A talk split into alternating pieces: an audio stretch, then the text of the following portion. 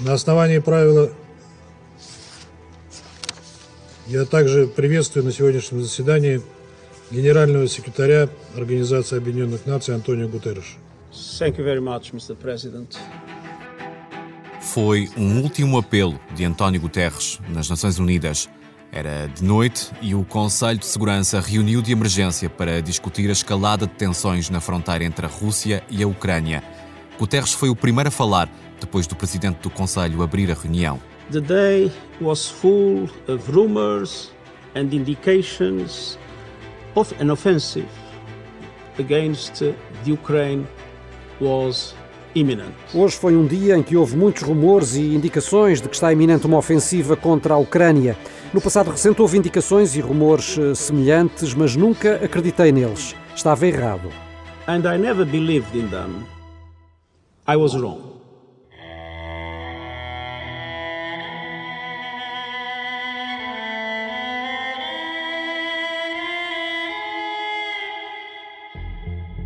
Há meses que as tropas russas se concentravam junto à fronteira ucraniana. Dias antes, Moscovo reconhecerá a independência das regiões separatistas de Donetsk e Luhansk e pairava no ar a ameaça de uma invasão russa da Ucrânia. No Conselho de Segurança, o secretário-geral das Nações Unidas olhou diretamente para a câmara que o estava a filmar e fez um pedido ao presidente russo. If indeed an operation is being prepared, Se há de facto uma operação que está a ser preparada, só tenho uma coisa a dizer eh, do fundo do coração. Presidente Putin, impeça as suas tropas de atacarem a Ucrânia. Dê uma oportunidade à paz. Já morreram demasiadas pessoas. too many people have already died. Pouco depois, a meio da reunião do Conselho de Segurança, Vladimir Putin apareceu na televisão a anunciar uma operação militar especial na Ucrânia. A invasão russa começou a 24 de fevereiro de 2022.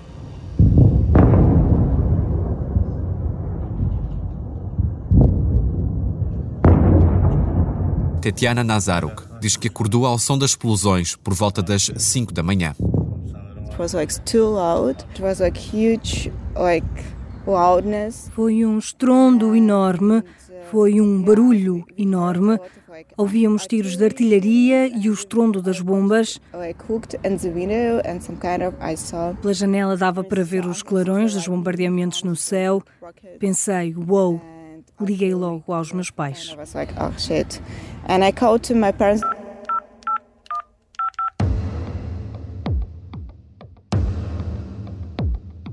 Tatiana Nazaro, que tem 25 anos de idade, tem olhos verdes e cabelo longo. Ela estuda economia na Alemanha, mas quando a guerra começou, em fevereiro de 2022, estava de férias em Vovchansk, uma pequena cidade no leste da Ucrânia, a menos de 4 quilómetros da fronteira com a Rússia.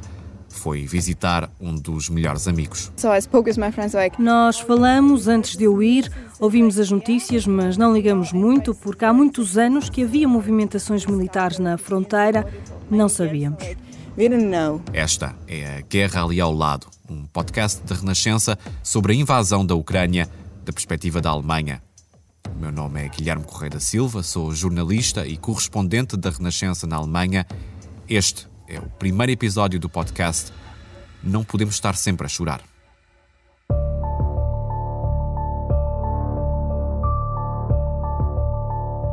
A invasão russa da Ucrânia foi uma surpresa prevista. A guerra propriamente dita começou oito anos antes, em 2014, depois da Rússia anexar a península da Crimeia e depois de separatistas pró-russos ocuparem parte das regiões de Donetsk e Luhansk, no leste da Ucrânia. Há muito que se falava na possibilidade de uma invasão russa, mas havia a convicção, ou pelo menos a esperança, de que esse cenário nunca se concretizasse. Como Guterres, Tatiana Nazaruk não queria acreditar numa invasão de um país soberano em pleno século XXI. Nem ela queria acreditar, nem os pais dela. Com os bombardeamentos, fomos para a cave, que era o local mais seguro, e telefonei a toda a gente. Estavam todos chocados. A minha mãe contou-me que ia para o refúgio subterrâneo. O meu pai, que é militar, disse-me que ia para o quartel. Portanto, isto estava mesmo a acontecer. Tatiana conta que de onde estavam, em Vovchansk, na região de Kharkiv, Ela e o amigo viram passar mais de 70 tanques russos. Os invasores montaram postos de controlo espalhados pela cidade e hastearam a bandeira da Rússia na Praça Central, numa esquadra da polícia. Foi uma humilhação, diz Tetiana. E depois. In the evening, during like the night, it was around 11 p.m. when we went to sleep. Por volta das 11 da noite, quando nos fomos deitar, houve um forte bombardeamento e houve uma explosão perto da nossa casa. Fragmentos de um míssil estilhaçaram as janelas. At that moment, I took my rucksack, but I quickly like uh, covered my head with this uh. Atirei-me para o chão e protegi a cabeça com a minha mochila. Vi um pedaço de metal a passar por mim, ao lado da minha cabeça. Acho que se não me tivesse atirado para o chão, teria morrido. Falo com Tetiana num parque na cidade de Bona. Enquanto ela fala comigo, um grupo de jovens joga na relva, outros fazem jogging. Tetiana diz que o que a salvou naquele dia do bombardeamento foi o que aprendeu seis anos antes num campo de treino organizado pelo Batalhão Azov, uma milícia ucraniana bastante polémica. I went to the military uh, camp when I was like in high school. My Fui para um campo de treino durante a escola secundária. O meu pai estava no exército e disse-me que devia aprender aquelas coisas porque nunca se sabe o que pode acontecer. E fomos para um campo de treino do Azov. Eu sei que há críticas em relação a esta organização.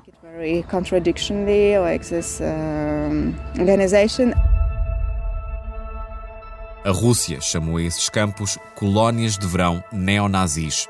Alguns membros do batalhão Azov foram considerados extremistas de direita. Nesses campos de treino participavam crianças e adolescentes, eram os chamados Azovets.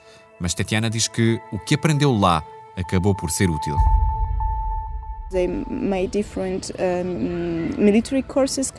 Havia cursos para alunos sobre como se comportar com armas ou como agir em caso de explosões, o que foi bastante útil para mim. Ensinavam ainda primeiros corros e o que fazer em caso de evacuação. And yeah, in general, like to be here during evacuation.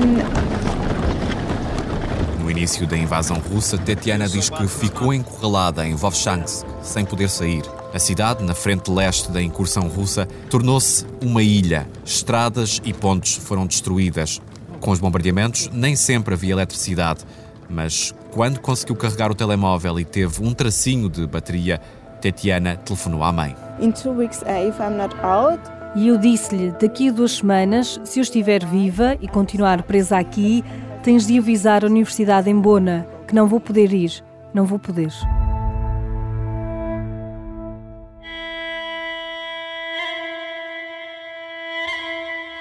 Na Alemanha, a notícia da guerra chegou à Chancelaria Federal por volta das quatro e meia da manhã, hora de Berlim, cinco e meia em Kiev.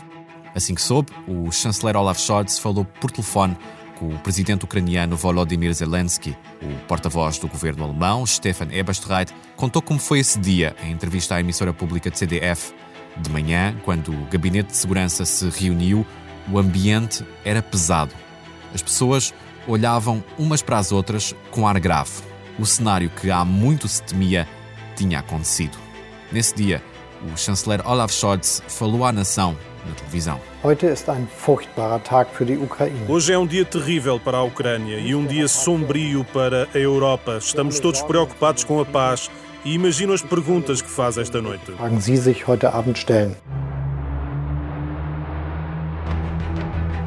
O que vai acontecer à Ucrânia que fará a NATO?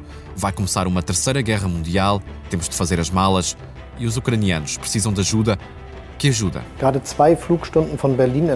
A duas horas de Berlim, de avião, há famílias que estão neste momento em abrigos antiaéreos. Mulheres, homens e crianças temem pelas suas vidas. Esta é uma guerra de Putin. Reitero enfaticamente o meu apelo ao presidente Putin para parar com as hostilidades e retirar as tropas russas da Ucrânia. Até hoje, Putin não dá ouvidos a esse apelo. O presidente russo insiste no que chama de desnazificação da Ucrânia e quer travar a expansão da NATO.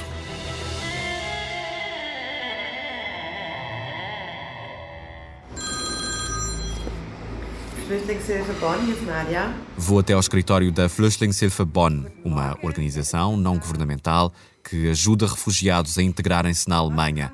A nossa entrevistada, Nádia Müller de Ócio, está ao telefone e aguardamos numa sala à parte.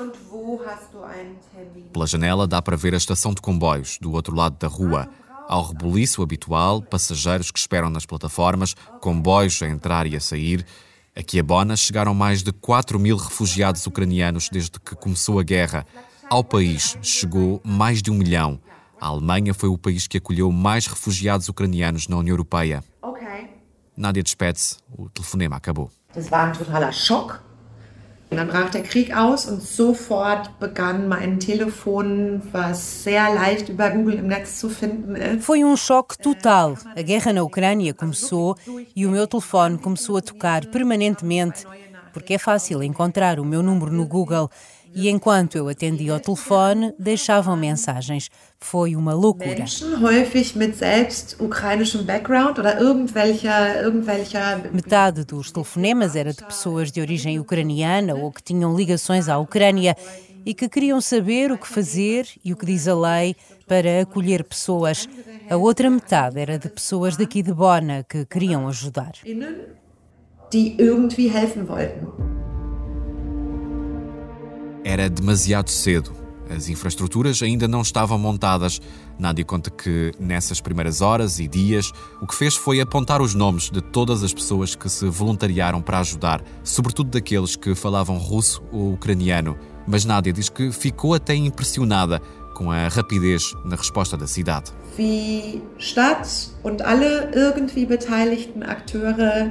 Como a cidade e todos os atores envolvidos conseguiram usar redes e estruturas criadas em 2015 e 2016 durante a chamada crise dos refugiados. vergleichsweise gemanagt. E como se conseguiu gerir a situação em pouco tempo? Porque é preciso acomodar e registar as pessoas, apoiá-las financeiramente ou pelo menos dar-lhes roupas e alimentação. Finanziell oder wenigstens mit Kleidung und Essen versorgt werden, das ist schon Bona conseguiu lidar bem com essas questões numa primeira instância.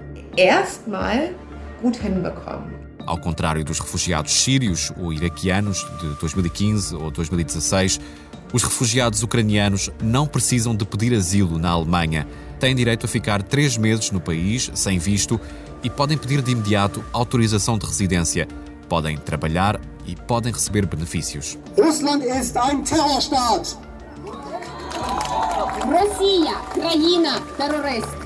A seguir à invasão da Ucrânia, houve na Alemanha uma grande onda de apoio aos ucranianos. Milhares de pessoas foram para as ruas protestar contra a guerra, houve campanhas de recolhas de donativos. A bandeira ucraniana estava em todo o lado, em edifícios públicos e em muitas varandas. Nie wieder. Wie kann ich da sagen? Meine Liebe zu meinem Kind. Entre o milhão de refugiados ucranianos a viver na Alemanha, 79% está em habitações privadas. Conseguiram alojamento em casa de familiares que já viviam aqui ou de famílias alemãs que os acolheram. Ou então conseguiram, entretanto, arrendar. Isso não é tarefa fácil, explica Nádia Müller de Ócio, porque não há casas suficientes. A questão das casas deixa-me furiosa, deixa-me completamente furiosa.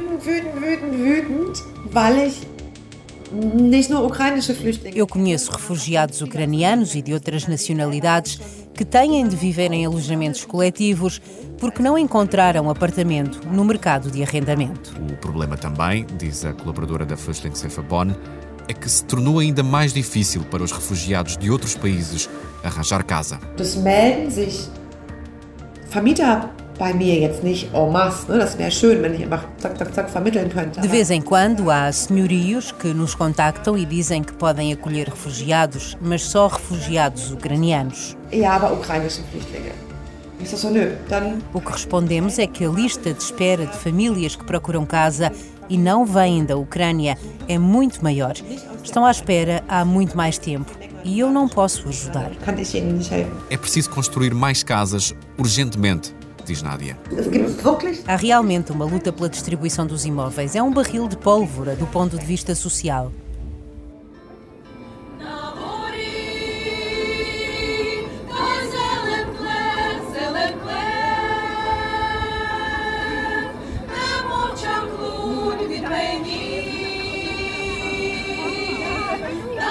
O céu está nublado, mas não chove. Na praça principal de Bona há uma festa ucraniana com música tradicional.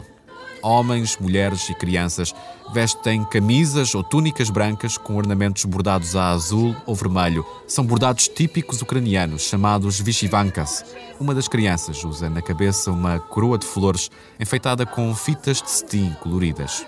Ao ver a festa na praça, um casal que vai a passar pergunta se a música é em romeno. Não, é ucraniano. Queremos mostrar às pessoas que a Ucrânia é mais do que a bandeira azul e amarela. Os ucranianos têm tradições, têm uma cultura muito rica. Este tem sido o trabalho de Oleksiy Nazarenko, o presidente da Associação de Ucranianos em Bona. A associação foi fundada em 1 de abril de 2022, pouco mais de um mês depois do início da invasão russa. Mas esta festa aqui não é só para alemães, é também para os ucranianos a viver aqui, diz Oleksiy. A festa serve para reforçar o espírito de comunidade, promover a entreajuda e, mais simples do que tudo isso, serve para as pessoas se divertirem e pensarem noutras coisas além da guerra. Os ucranianos não podem estar sempre a chorar, afirma Oleksiy.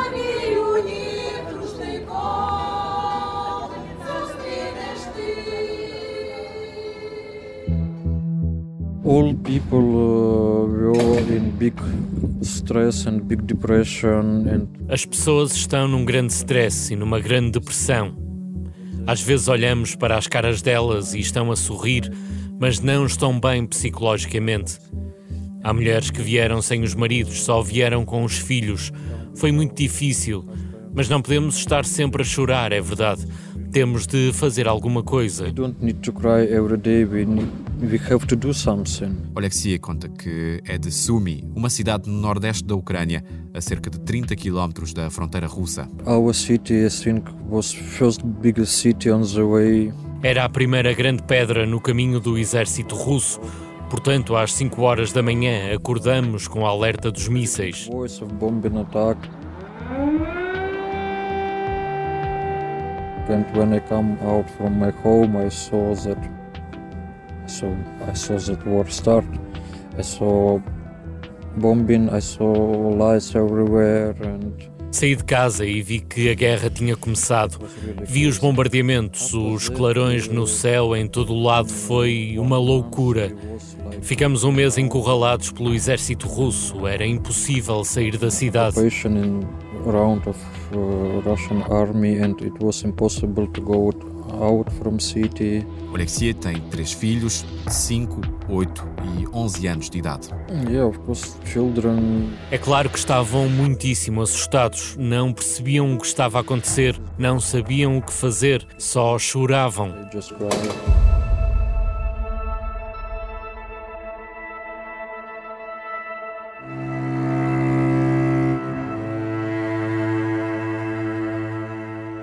Ele diz que começou a ajudar na cidade onde podia, distribuindo comida, distribuindo roupas, porque era inverno e estavam temperaturas negativas, mas em meados de março de 2022, assim que houve uma oportunidade, Oleksiy e a família resolveram fugir. Primeiro para outra zona da Ucrânia. Fizeram-se à estrada com o carro cheio, cinco pessoas e toda a bagagem que conseguiam levar. They um, bomb uh, our electricity station. Eles bombardearam a central elétrica. Não havia eletricidade, nem água, nem rede de telemóvel, nem internet. Estava muito frio e decidi proteger os meus filhos. E nessa noite atravessamos a floresta em direção a outra cidade, mas houve um novo bombardeamento. The city, but there was the same bombing attack.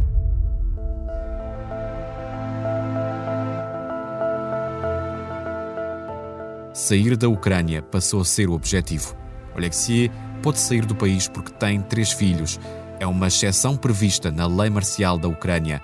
Ele já tinha estado na Alemanha e tinha conhecimentos aqui. Agora, Oleksiy está a aprender alemão. Nas horas vagas, coordena as atividades da Associação de Ucranianos em Bona. The youngest daughter in, in the kindergarten now, and my son. Uh, A minha filha mais nova está no infantário. O meu filho, que é o mais velho, está numa turma especial para crianças ucranianas. Mas a minha filha do meio está na escola primária, numa turma só com crianças alemãs. Não é fácil. Mesmo assim, estou contente por eh, poderem estudar numa escola normal e estar com outras crianças. Alexei interrompe a conversa e olha para o telemóvel. Ele lembra-se que hoje há uma aula aberta na universidade sobre a situação na Ucrânia e pergunta-me se quero ir até lá. É um minuto a pé. Vamos a passo apressado. Chegamos ao auditório e a aula já vai a meio. Na sala estão 30 ou 40 pessoas. Alguém pergunta se a guerra na Ucrânia significou o fim da fantasia alemã em relação a Moscovo. Durante muitos anos, a Alemanha escolheu a Rússia como parceiro preferencial no leste europeu, sobretudo para fazer negócios.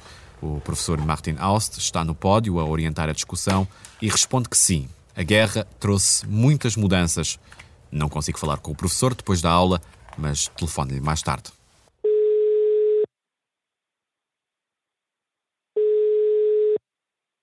Also es ist nicht mehr so A Rússia deixou de ser o único ponto de orientação da Alemanha na Europa de Leste.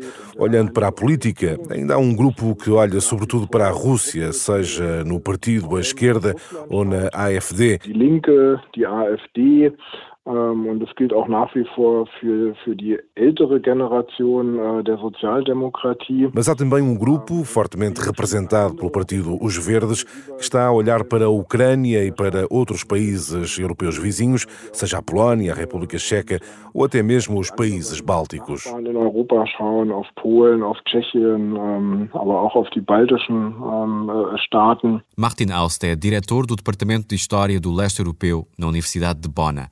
A primeira vez que estivemos frente a frente foi numa matiné na Ópera de Bona, em novembro de 2022, com música e prosa de artistas ucranianos. Até se entoou o hino nacional da Ucrânia, traduzido para alemão.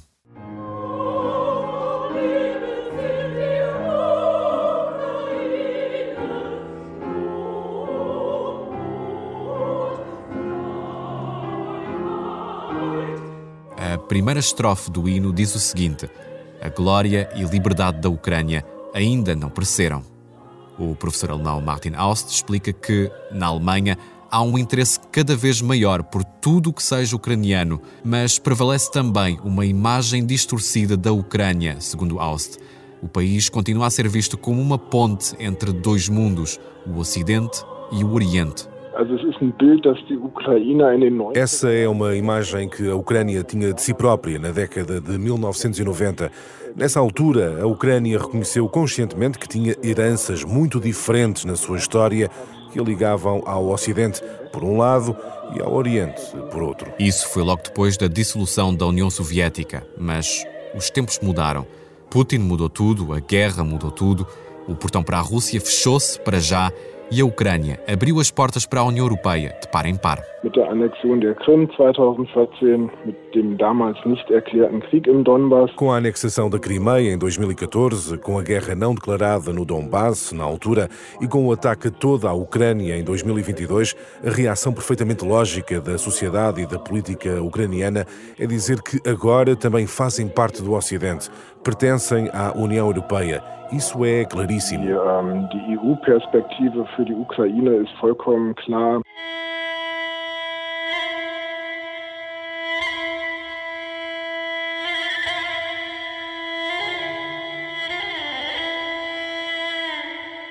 Zelensky vê as coisas assim. Mesmo em plena guerra, o país corre a alta velocidade para entrar na União Europeia. Está a fazer uma série de reformas. Tem combatido a corrupção, os oligarcas.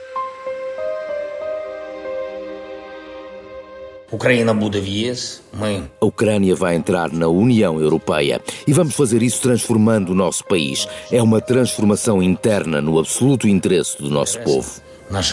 A jovem estudante Tatiana Nazaruk também vê as coisas dessa forma. A União Europeia é o futuro da Ucrânia, diz Tatiana. It's not illusion, it's kind of possible, but it's extremely hard. Não é uma ilusão, é possível, é difícil, mas é possível.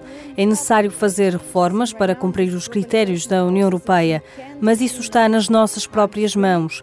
E com a globalização não podemos ser neutros como a Suíça. Nós não somos a Suíça. Com as ideias imperialistas e totalitárias que vemos na Rússia, mesmo ao nosso lado, é difícil ser neutro. Portanto, para nós só se coloca a questão da integração com o Ocidente democrático. Com a guerra, essa vontade da Ucrânia também ficou mais clara para os alemães, afirma Tatiana. Em março de 2022, ela conseguiu escapar da cidade onde estava, invadida pelos militares russos. Foi à boleia com um amigo de um amigo. Lembro-me de ver uma ponte completamente destruída. Na estrada vimos veículos militares russos em chamas, vimos muitos cadáveres. Era inverno, havia neve e víamos o sangue. De volta à Alemanha, Tatiana diz que não pensa em regressar ao seu país para já. Ocupa-se com os estudos e com as atividades de uma associação de estudantes ucranianos. Além disso, viaja pela Europa. Esteve em Roma, em Bruxelas. First of all, I am thinking to to survive. And first of all, I'm thinking that okay, I have to sleep. Em primeiro lugar, tenho de sobreviver. Tenho de cuidar de mim, dormir bem, alimentar-me bem, fazer exercício físico para depois ser produtiva e poder ajudar outras pessoas na Ucrânia. Depois de quase ser morta por aquele fragmento do míssil russo, percebi que tenho de sobreviver. E tenho de aproveitar a vida. Mesmo nos momentos mais difíceis, tenho de aproveitar a vida em vez de estar a sofrer e a chorar. Porque quero ser feliz como uma pessoa normal. I mean, I still want to live. I still want to be happy as usual normal person. Ao mesmo tempo, Tatiana nota na sociedade alemã um certo cansaço da guerra. I understand there are so many refugees from Ukraine here. As pessoas veem que há bastantes refugiados ucranianos. Sofrem com as consequências da crise energética e olham para a ajuda militar e financeira à Ucrânia. Supply financial help, we supply military help. O choque inicial deu lugar ao medo. Na Alemanha houve reviravoltas políticas. É sobre isso que falamos no próximo episódio.